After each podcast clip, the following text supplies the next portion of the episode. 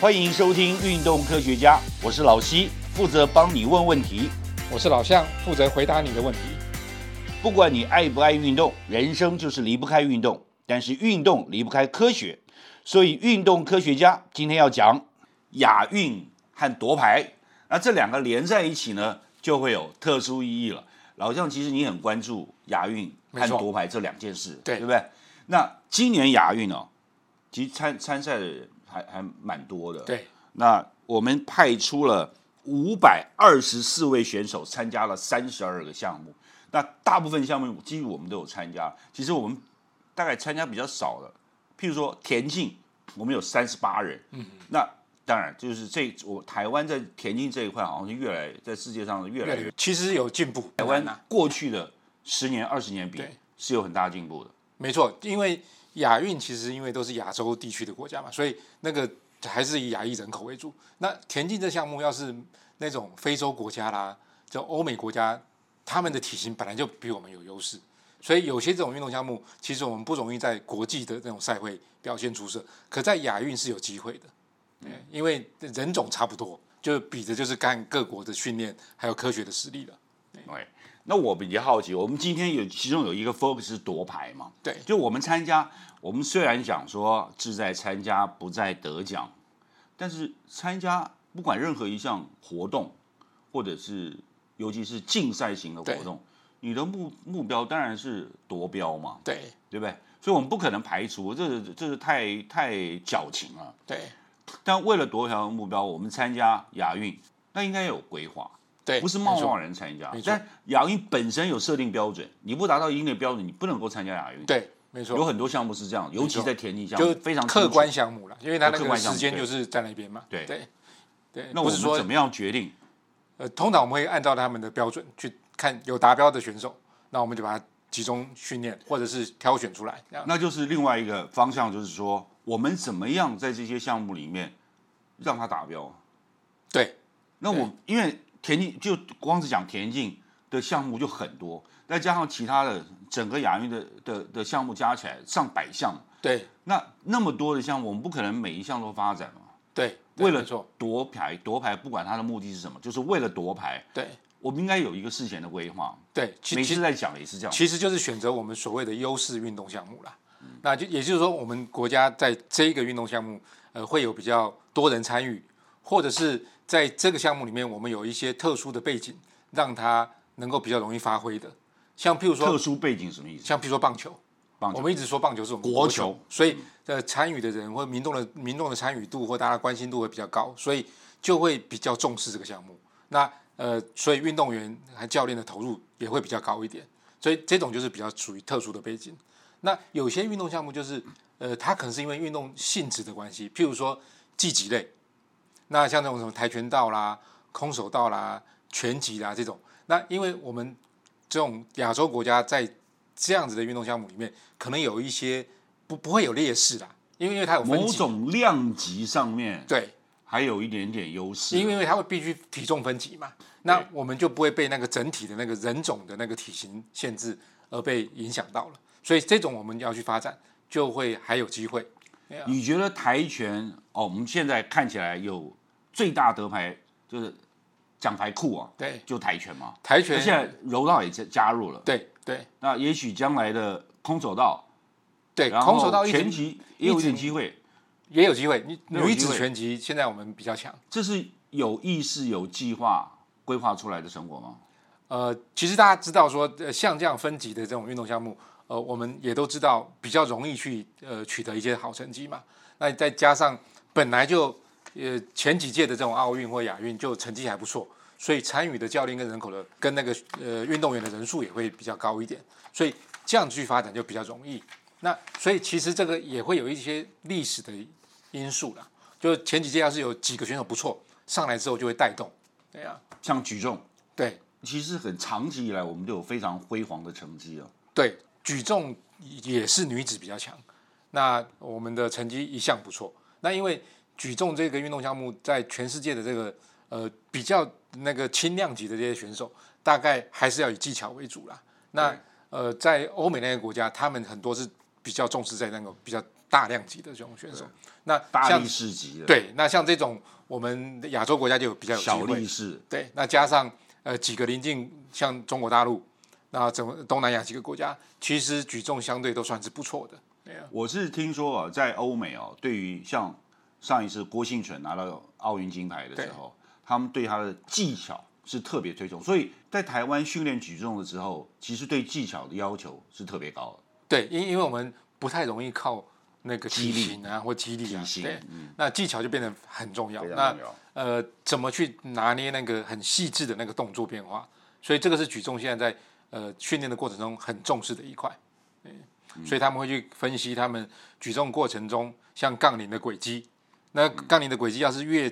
垂直，就不要有太多的前后偏移，它甩的力量就不会那么大，它比较接的会稳定一点。还有那个杠铃轨迹上升的那个速度，到底在哪个时候？譬如说，呃，刚开始的提铃期到往上拉的时候，这一些的几个细微的关键点，他们教练会去重视，应该怎么发力？这样所以这后面都有运动科学的影子，对，也其有一些实运动科技的应用上面。蛮多的。其实我们像国内就有呃，包含国科会也有成立一个精准运运科的计划，也有团队在协助我几们个只有运动看项到目。那个打棒球的时候，那个好九球宫带格九对宫格，对，对，那个也是一些运动科技的研究成果啦，用在实际的场域上面。其实啊，我们想稍微讲一下运动科技好了，对例如说那个精准运动科，它除了表现在观赏上面，然后就是我对看比赛，我有了九宫格，那我比裁判还厉害啊！这个看到球的所有的轨迹对我都看得到了嘛，对对不对，然后落点很清楚，精准到什么程度？哎现在的运动科技可以精准到什么程度？主要是靠摄影机。摄影机，对，那现在摄影机的规格越来越好，所以像包含美国的大联盟啦、呃，他们用的摄影机规格也很高。那对其实我们国内的用的摄影机也不错，看摄影的解析度，还有它的拍摄速度，只要你的解析度够高，拍摄速度够快，那其实你抓的精准度就会很高。现在都是用高速摄影机，，对，那只是说因为你的解析度大，那个资料量就大，嗯你的拍摄速度快，每秒的那个张数多，你的资料量也很大，所以这个时候的那个运算就必须要很快，所以也跟着你那个电脑也必须要升级。那不过以现在的硬体科技来说，这些都不是问题，都所不以是问题。都可以看到非常精准的数据。当然了，就像我一个老朋友，对于得夺牌哦，他个人的见解，他虽然是体育台主管哦，他个人的见解就是说，他每天上班都要穿红内裤帮台湾加油。对其实真正在比赛场上的时候，红内裤也很重要。对，而且还有很多比赛场上的一些有趣的一些传说，像比如说我们也会发现我们国内的某些长官级的人物，他们每次去看什么比赛，都会有这种死亡嗯魔之咒，握。魔咒，魔对咒，，对那这种死这亡种之握魔咒哈，就会呃影响到选手的心理，所以我们后来也会开玩笑说，哎，某些这种呃行政官员或什么，千万不要来看比赛，他一来看那一场就完了，或者是他真的要来看比赛的时候，我们请他坐到对手的那个位置去，嗯，对，那这样子那一场我们就有机会哇哦胜算就更大了，这样我这个那个老乡很敢讲啊，这种话我都讲不出来了。啊，你不居要然不要出讲来名了，字就好了嘛，对。但是这是真的。这这不不是是哎因因为在比赛场这种胜负就是那那一瞬间，所以大家这些教练跟选手都宁可信其有嘛。而、我们要的就是已经准备那么多年了，准备那么长的时间，选手这么辛苦，教练那么辛苦，就在那个场上能够展现出来。所以任何会影响他们的一些一些事情，我们尽造量减成少。无谓的崩溃，这种对所有的危险因子通通排除掉。对，没错，对啊，嗯但是我想说，夺牌哦，目标很明确、啊，对，但第一是要金牌嘛，对所以我们也规划很高的金牌奖金，而且哇，现在有就是说有些海陆空特定项目，尤其田径，对还可以加百分之多少啊？对百分对，对会会因为那会个就是所谓的基础运动项目啦。对啊，基础运动项目，那就是加百分之五十啊，就是一点五倍，对啊，就是我们我们在这呃不管是从体育署，或者是这个奥会，或者是那个各个单项协会对，他们总要想就是说，我们要挑选哪一些项目成为刚才老张讲的，就是说适合台湾发展的项目，这个概念是对的吗？呃，站在夺牌这个角度是对的啦，因为你总是要发展有效率的嘛，那能够去得得牌。可站在推展运动来说，其实呃应该要去从更广的角度去想这件事情。那嗯怎么是让这个运动人口可以提升，让大家的健康更好？嗯那透过运动可以提升大家的这种参与度，呃，全民能凝聚，这这个是另外一个角度。那呃夺不夺牌这个反而变得不嗯是那么重要。不过通常夺牌选手都能够带动另外一波啦。就好像之前全民没有那么多人打羽球，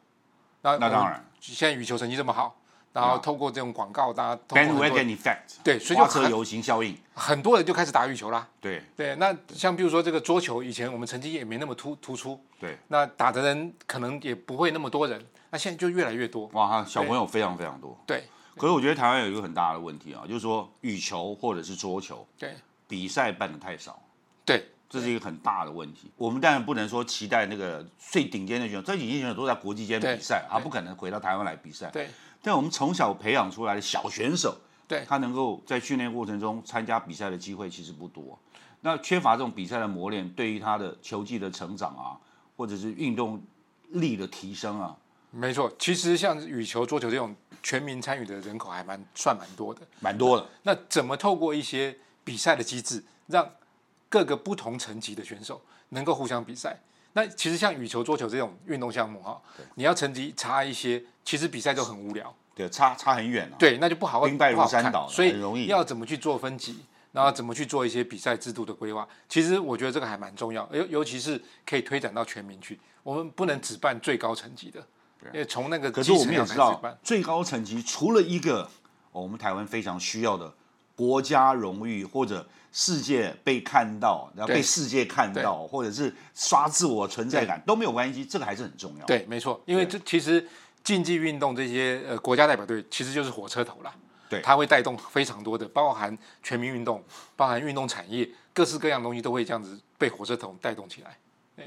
可是好像桌球、羽球现在没有增加什么场地，有些运动中心会去多设一些啦，因为也发现这人口越来越多了嘛增加哦了。对其实我觉得桌球，其实我看到了，我看到了，对然后我自己也有参加了，都是各地的那种桌球训练班。对，对对哇，真的还蛮雨后多人春笋的哇对！然后小朋友非常非常多，对然后我也看到很多所谓的少年国手啊，对他大概从小学到国中这个阶段已经打得非常厉害了。对，另外一个运动项目对，老将曾经参与过射箭，对台湾从普普对，到后来哦，在射箭不止在亚洲了，在国际间也是很成绩不错，也是对蛮不错的。对。那从哪里来的？其实射箭这种项目，就是我可能要讲的另外一个我们可以适合亚洲人发展的运动项目，就是谁想出来要发展射箭项目？因为这种项目是精准小动作的，对就是那种很细小微肌的肉动作，对，那精准的可以透过训练，那还非常适合亚洲人发展，所以射箭的好手，呃，都在亚洲，像韩国就非常强。非常厉害。对，那他们的那个射箭的排名，韩国的前五十名可能在全世印界度都也蛮厉害的，呃，对，也不错。所以你看中国也亚不错洲，对，那台湾其实这方面也有机会，只是我们之前的射箭人口没那么多。那我们那就是锁定几个，呃，我们那时候知道奥运，呃，射箭我们要是每个选手去拿个人比赛的话，其实不容易拿到好的奖牌。可是因为一个国家只能派一队，你韩国就算有五十个强高手，你也只能派一队，嗯所以我们就有机会去呃在抢得前面几名的名次，所以我们就把呃团体项目去好好的规划好，我们挑出我们国内最好的几个选手，然后有规划，有有有这个呃呃曾经去帮他们去想怎么去让他们去呃在团体项目里面去配合，然后培养他们默契，然后再去找国外他们怎么训练，然后去培养他们在国际上参赛的一些经验出来。所以其实射箭是可以透过有计划的呃一些呃训练去达到好成绩的，因为它是精细动作。嗯，对。那射击也是喽。射击其实也是，所以我们这几年射击成绩也相对算是好的，也对，啊进步我不们少也。拿过世界金牌啊，对啊，但是这次好像亚运表现的不是那么符合水准就对了。呃，其实射击这种运动项目要发展不是那么容易，因为它它它呃还是牵涉到一些弹药的问题嘛。那所以那个训练场地有限，参与的人口也有限。对啊，啊，不过以以这种体能或体型来说，它是适合我们台湾发展的。也应该要发展的对项目，因为它是涉及算是呃，就世界各国都基本项目了，对都对跑不掉没了错了，对啊而且发展历史非常非常久远。没错，对要啊，从火药枪到空气枪嘛，对对啊，对啊，我我但是我就实在是有时候看不太懂，因为那个到空气枪的时候啊，对它的运动赛事表现出来那种竞争，或者是那种非常微妙，当然只能用数字来表现、啊对，那种微妙的竞争关系，不太电视转播看不太出来，因因因为为它没有动作啊、对，因为那个都已经到非常的精细了，对，所以你我们看他们在比赛的这些选手，他们动作呃每一发都一模一样，我们肉眼看不出有什么嗯看不差出别，差异对啊，对嗯他们已经练到这种水平了，可是要在国际赛拿牌还不是那么容易，非常因为难你射那么多发，只要一发 miss，稍微的 miss 就没了，对啊，所以嗯哎但是稳定性也很重要，对啊，稳定非常重要，所以稳定性也算我们的强项嘛。台湾到底有哪些强项？呃，就是我刚才讲的，譬如说有体重分级的，那譬如说有精细动作的，那这种比较偏重技巧型的，那或者是我们台湾原本的有历史有渊源的一些运动项目，这些呃因为参与的人也比较多，所以这些运动项目是我们所谓的优势运动啦。那我们也当然希望去推展一些呃所谓的基础运动啦，因为可以扩增运动人口嘛。像比如说田径啊、游泳啊、体操啦、这种这种运动，虽然不容易夺牌，可是去做对我们的健康会有帮助，所以我们也希望让那个人口能够扩大。那另外就是有一些可以帮助外交的，譬如说有些职业运动，你会让我们选手在国际上看到名字，那就会把我们台湾的名声打出去。譬如说高尔夫球啦，或者是网球啦，啊这种运动项目就容易去拓展这样的外交的一些途径。啊，国际普遍对被认知的对，被被接受的，或者被崇拜的了。对，像我们这一次有一个项目表现是出奇的惊人，但但是整体来讲没什么了不起啊，但是是几十年来第一次击败对手，就是足球男子足球项目。对，啊，就是你想说哇，击败印尼很了不起吗？没有，但是我们几十年来都没有办到。对，没错，对，那足球又是全世界所运有动运人动口里面最多的运动人口最多的，对啊，投入资源最多的，对经济效益最大的，对，啊，全球的运动总会最有钱的就是足球总会。对而且是每一个国家都是这样，，对，啊，甚至它的规模可能比奥运还大了。还大，对，啊，以以台湾来说，其实我们所有这种国际的重要赛会里面，亚运是我们很重要的一个赛会，因为我们参与的人口最多，有很多运动项目我们在奥运根本进不去，可是可以在亚运当做一个舞台，那慢慢培养之后就有机会进奥运了。所以其实亚运相对来说对我们是很重要的，不过必须去想想看，单纯从得牌的角度去看，这样子的目的能能不能带动其他的效益啊？譬如说让全民运动的人口提升啊，或者让某些教育的意义提升啊，这些我觉得应该要更重要才对啊，这是应该谁来做思考？应该是我们政府吧？政府来做思考，对，因为因为其实我们现在已经不是一味的追求奖牌了，因为我们其实亚运成绩也算还 OK 了，而且我们最近的奥运成绩也不错，所以真正追求奖牌的目的，我是觉得为了靠这种运动比赛去提升国人的士信心啊，这这个我觉得好像没有那么大的必要性，我觉得反而要利用这些火车头的这个运动来去带动全民运动，我觉得这个相对是更重要的。就是我的观点来看，就是台湾非常缺乏全民共同参与的活动。那其实透过亚运，那奥运是离我们比较远一点的、那透过亚运，一个国际社会共同参与的一个盛会，对然后台湾人可以共同观赏，然后为台湾选手加油，然后期待能够夺牌，然后凝聚对，那种凝聚力很重要。非常重要。对我觉得以前我台湾们现在以前最缺乏的就是对，以前我们会看着威廉坡的哨棒，对半夜都会爬起来看。而且是全现在没有民了集体共同记忆对。对啊，那最近这几年大概就是二零一七年世大运啊，在台北办，